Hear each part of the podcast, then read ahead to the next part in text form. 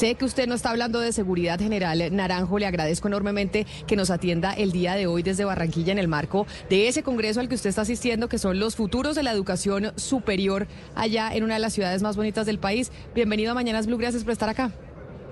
Camila, un gusto saludarla, un gusto igualmente felicitar al equipo periodístico de Blue que ha merecido el reconocimiento y ha recibido el premio. Un premio que además hace justicia con lo que hacen en Mañanas Blue. Y felicitaciones también a Camila porque sé que recientemente eh, también ha sido premiada y reconocida. Y gracias por esta pregunta, que está muy conectada a nuestra obsesión por la paz, Camila. Eh, a instancias de la Universidad Internacional de La Rioja, eh, se convocó en Barranquilla un encuentro internacional para hablar sobre los futuros de la educación. Yo mismo estoy impresionado, un poco más de 100 universidades de Latinoamérica se conectaron eh, vía virtual. Eh, un grupo muy importante de rectores de universidades públicas y privadas, colombianas y de la región básicamente andina, sudamericana, estuvieron presentes. Y allí se abordaron temas vitales eh, que tienen que ver con los nuevos retos y desafíos para unas sociedades como las nuestras en América Latina que no terminan por encontrar una ruta para vivir en convivencia y en paz. Y por lo tanto se habló de la necesidad de la cobertura, de la calidad, de la inclusión, de un nuevo portafolio que hay que ofrecerle a los jóvenes en una coyuntura como la que vive el mundo hoy. General, quiero preguntarle antes de entrar a hablar de los temas de seguridad, ¿usted cómo terminó siendo precisamente el presidente del Consejo Social de la Universidad Internacional de La Rioja, que es la que convoca este encuentro en Barranquilla, en donde Barranquilla hoy también es eh, centro de mucha gente que la está visitando por cuenta de estos intercambios culturales y demás? ¿Cómo terminó usted en la academia en estos momentos? Pues Camila, yo creo que tiene que ver con mi decisión personal de no participar de política electoral y de alguna manera refugiarme más bien compartiendo la experiencia vivida, el conocimiento adquirido después de 38 años como policía y un poco más de 6 años en el mundo público. Y yo creo que los directivos de UNIR vieron esa vocación, digamos, que hoy tengo por trabajar en función de la seguridad, de la paz, de la convivencia de la academia, y por eso me hicieron esta invitación que realmente me tiene muy feliz y satisfecho. Bueno, y a nosotros muy feliz que nos dé la oportunidad para poder hablar con usted, que es una de las personas general y lo sabe, que más conocimiento tiene sobre la seguridad y el orden público en el país. Y a pesar de que ya fue liberado el papá de Lucho Díaz, jugador de la selección Colombia, precisamente hoy que se enfrenta contra Brasil, no nos podemos olvidar que hay muchos secuestrados hoy en nuestro país y que la situación de negociación con los diferentes grupos al margen de la ley no está siendo fácil para el gobierno nacional. Y entonces, en empiezo por preguntarle a usted, general Oscar Naranjo, con las disidencias de las FARC, usted que estuvo presente en el proceso de paz con, eh, con ese grupo guerrillero, ¿usted cree que la estrategia que está utilizando el gobierno actual para negociar con esas disidencias de las FARC es la adecuada? Camila, lo primero que habría que decir es que cuando se firma el acuerdo, realmente disidentes de las FARC fueron entre 600 y 700 que después de la firma del acuerdo y especialmente en el gobierno anterior, la solución para enfrentarlos fue la solución militar. Y tristemente, después de ese gran esfuerzo militar, esa disidencia se multiplicó como mínimo por cuatro y pueden ser 2.800 personas en esa disidencia. Y por lo tanto, digamos, uno diría que el tratamiento que debe recibir, recibir esa disidencia debe combinar, por un lado, la persecución eh, judicial, policial, militar, y al mismo tiempo abrir un espacio como el que el gobierno ha abierto para eh, involucrarnos en una negociación que termine con el desarme y la reincorporación de esa guerrilla. Eh, esa no es una tarea fácil, ha sido, digamos, muy controversial y polémico que ellos mismos se hayan autodenominado Estado Mayor Central FAREP, cuando realmente todos sabemos que las FARC desapareció a la firma del acuerdo y que hoy ellos son otra cosa que no tienen nada que ver con las FARC originales que realmente se, se están en proceso de reincorporación e hicieron dejación de armas. General Naranjo, usted habrá oído las críticas de esa disidencia a otro de los negociadores de paz, el, jefe de la negociación, Humberto de la Calle, y las críticas que se le han hecho al gobierno por no tener, digamos, una reacción contundente a, ese eh, tipo de declaraciones. De alguna manera, para estos grupos con los que se está negociando ahora, el, eh, no cumplimiento del proceso de paz que ustedes lograron con las FARC es un argumento para eh, ser más radicales, para resistirse más a, la negociación. ¿Cómo darle un manejo a eso cuando pues es, es, verdad que el proceso de paz no se ha cumplido a cabalidad? Pues francamente yo creo que en general, digamos, este proceso y esta política de paz total eh, está lejos de transmitirle a esos grupos una dosis de realismo que realmente elimine la soberbia con que se han sentado a la mesa. Y esa dosis de realismo, hay que decirlo, comienza por que se haga evidente que en Colombia la opción de la toma del poder por vía de las armas no tiene ninguna opción. Y por lo tanto pensar que se puede mantener ese nivel de arrogancia de unos y de otros, digo del ELN y de las disidencias, es realmente un inconveniente mayor a la hora de crear confianza y de construir un acuerdo que ponga fin a ese conflicto armado con ellos. Creo que esa dosis de realismo está eh, por construirse y lo que uno nota, digamos, eh, son unas vocerías muy arrogantes, muy soberbias, que además no reconocen que el sentimiento de los colombianos no está con ellos. El sentimiento de los colombianos está realmente por la paz y porque el país doble estas páginas de violencia que ya ha producido demasiadas víctimas. Pero general Naranjo, usted dice, hay que lograr que esa dosis de arrogancia pues disminuya. Y sobre todo me imagino que esto lo dice por cuenta del ELN, que ha llevado a que muchos que son amigos de las negociaciones empiecen a pensar que realmente el ELN no tiene ningún tipo de intención real de firmar un acuerdo de paz y de hacer una negociación con el Estado colombiano. ¿Usted coincide en lo mismo? Y si es así, ¿realmente entonces vale la pena para usted seguir y continuar con los intentos de paz con esa guerrilla en particular? Yo creo, digamos, que negociar es una tarea tremendamente difícil y costosa en términos políticos. Cualquier gobierno que se atreva a negociar recibe, digamos, inmediatamente eh, la desfavorabilidad que implica que esos grupos armados sigan cometiendo tropelías. digamos, esa es una realidad. Por dura que sea esa realidad, yo creo que hay que persistir, lo cual no quiere decir que haya que persistir en la misma línea y que no haya lugar a una rectificación, a un cambio de rumbo en el proceso, a una mayor planificación y a una mayor certeza de lo que se quiere alcanzar. Yo creo que con el ELN eh, evidentemente hay unos avances que venían del gobierno del presidente Santos, que se interrumpieron cuatro años, que se han retomado y que vale la pena, digamos, insistir siempre y cuando, eh, más allá de los documentos firmados y de los acuerdos en la mesa, esos acuerdos eh, se traduzcan en la realidad. No puede ser que se firme un pacto de cese al fuego y que haya ya decenas de incumplimientos, más de un centenar de incumplimientos al cese. Eso es insostenible eh, para cualquier gobierno y para cualquier proceso. Y por lo tanto, eh, cuando yo hablo de realismo, también hablo de responsabilidad, porque uno negocia de cara a los colombianos, no es una negociación que se hace entre un gobierno y una guerrilla. Al final, crear confianza entre los ciudadanos para que haya un horizonte de esperanza para poner fin al conflicto es una situación crítica, yo diría sustancial de un proceso.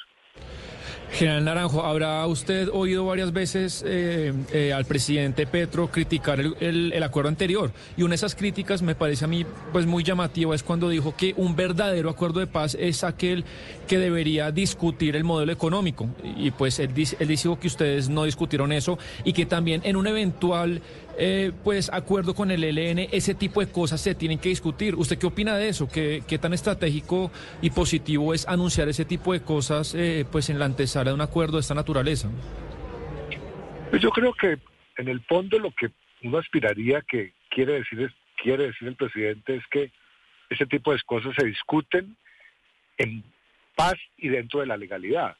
Es decir, que uno llega a un acuerdo, se sienta con esa contraparte que está por fuera de la ley, que está armada, y una vez se firme ese acuerdo, haya desarme y haya proceso de reincorporación, entre ellas la política, con ello se discutirá, pero pensar que uno pacta el modelo económico con ilegales para poner fin a un conflicto, realmente la sociedad eh, tiene una línea roja. Eso realmente la línea roja en ese sentido no le impone un gobierno, la impone la sociedad toda.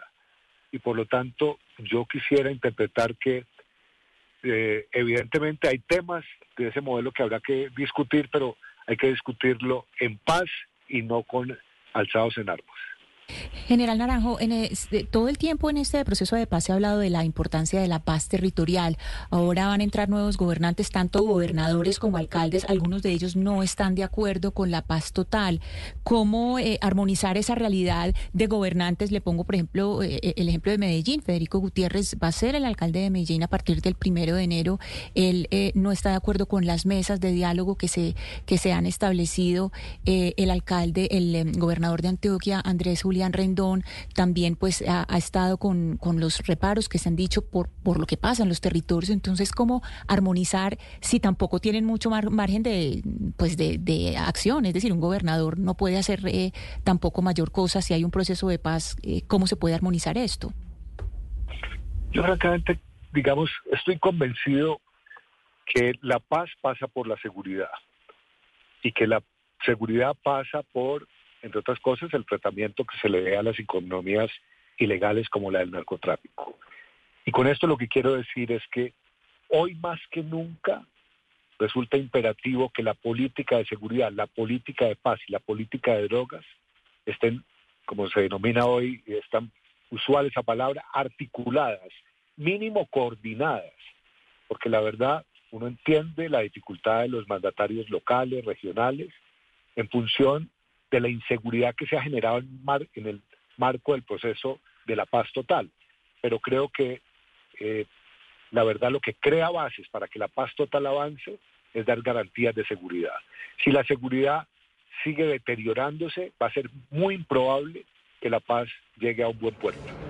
Y precisamente sobre esas garantías de seguridad me parece pertinente preguntarle, general Naranjo, una de las críticas que han tenido gobernadores salientes y los gobernadores entrantes es que la fuerza pública está en cierta medida cohibida por cuenta de esas intenciones de paz total que tiene el gobierno actual. Yo recuerdo muy bien que en las negociaciones con las FARC siempre ustedes dijeron que se negociaba pensando que no había conflicto y que se combatía sin eh, pensar que había negociaciones. Y tal vez lo que critican esos gobernantes eh, locales es que eso no está sucediendo en esta oportunidad. Usted que conoce la fuerza pública, que es experto en seguridad, ¿lo ve así? ¿Usted cree que en cierta medida la fuerza pública se ha visto eh, cohibida por cuenta del nuevo gobierno y de las políticas que tiene? Camila, yo francamente creo que la fuerza pública lo que demanda en todo momento es claridad y precisión. Y eso significa, por ejemplo, que si hay un cese eh, bilateral, las reglas de ese cese estén totalmente eh, determinadas eh, en un ámbito territorial y al mismo tiempo las conductas pactadas del cese realmente estén totalmente identificadas, enumeradas, discriminadas. Me parece que cuando hay ambigüedad y no hay esas certezas, la fuerza pública entra, digamos, en dudas eh, en relación con eh, su rol, su misión, y por lo tanto creo que ir a, por ejemplo, a hacerse al fuego eh, no es incompatible con que la fuerza pública siga actuando, pero esa actuación va a depender de la claridad con que se determinen esos ceses. Yo conociendo a la fuerza pública además diría lo siguiente, en mi época, en distintas épocas, eh, también había, digamos, crecía la idea de que las fuerzas estaban desmoralizadas, desmotivadas, etcétera. Yo francamente tengo una confianza plena de que las fuerzas militares y la Policía Nacional son muy conscientes, responsables de acatar la Constitución y la ley, y que esos efectos que a veces se ven desde afuera, que podrían desmoralizar, adentro se superan con liderazgo, con entendimiento y con determinación. Y lo que digo es, eh, sería un poco inútil y contraproducente entrar en una discusión que atribuya los niveles de inseguridad a temas de desmoralización de la fuerza como resultado, digamos, de tener limitaciones.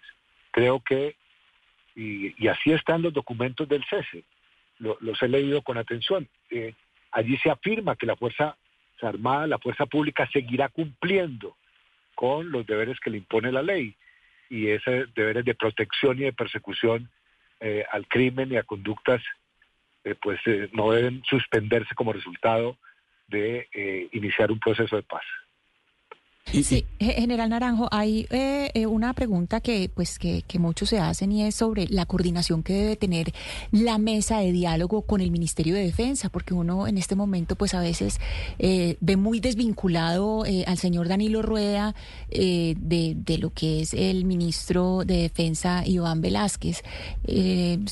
¿cómo, ¿Cómo funcionó y, cómo, cómo poner, a, o sea, qué consejo darle a los que están ahora? Porque, digamos, hubo un panorama muy distinto en los acuerdos de La Habana, lo que se ve ahora, que, no hay como una, una coordinación, una armonía entre los dos? Pues yo me aproximo a esa, a esa respuesta diciendo que cada gobierno, digamos, es autónomo y determina de qué manera quiere conseguir sus propósitos. Y, y, de otra parte, que hay lecciones aprendidas de éxito y fracaso pasadas que deberían ser revisadas. Eh, lo cual no quiere decir que desde aquí uno pueda dar cátedra de que esto hay que hacerlo de X o Y manera.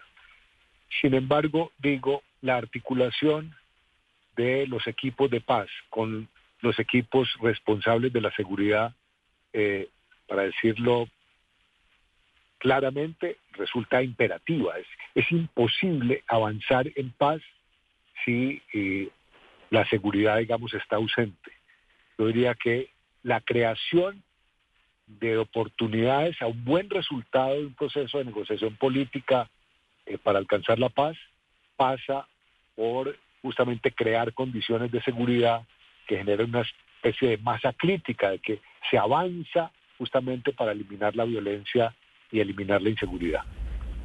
General, volviendo al diálogo de paz con el ELN, eh, Pablo Beltrán, el jefe de esa guerrilla, ha dicho que, que es una guerrilla pobre y que de alguna forma necesita financiarse. ¿Usted está de acuerdo con quienes plantean que mientras se dialoga el Estado debe financiar al ELN y a, otros grupos armados ilegales? No, y, realmente me, me adhiero a voces que ya he escuchado del propio equipo negociador y del gobierno actual. Pensar que uno financia eh, en este estado del proceso a una guerrilla resulta totalmente contradictoria, además es una especie de imposible ético y moral y político. Y por lo tanto, y en la práctica significa llevar a esa organización a una especie de zona de confort donde para qué avanzar en la negociación si seguimos coexistiendo con el Estado en el marco de la violencia.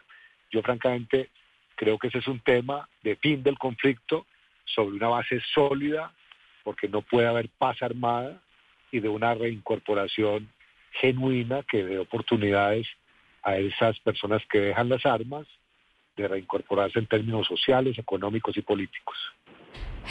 El, senador Iván Cepeda eh, dijo esta mañana o propuso crear un delito que se llame obstrucción a la paz para eh, pues, eh, sancionar a las personas que se opongan o que de alguna manera obstruyan la implementación de los acuerdos de paz. No tenemos claridad sobre cómo se desarrollaría pues ese, esa tipificación, pero quisiéramos tener una opinión suya sobre esta propuesta.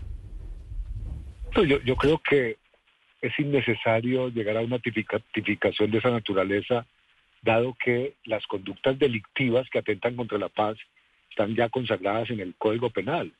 Eh, digamos, asesinar eh, firmantes de paz, asesinar eh, defensores de derechos humanos, incurrir en estigmatizaciones.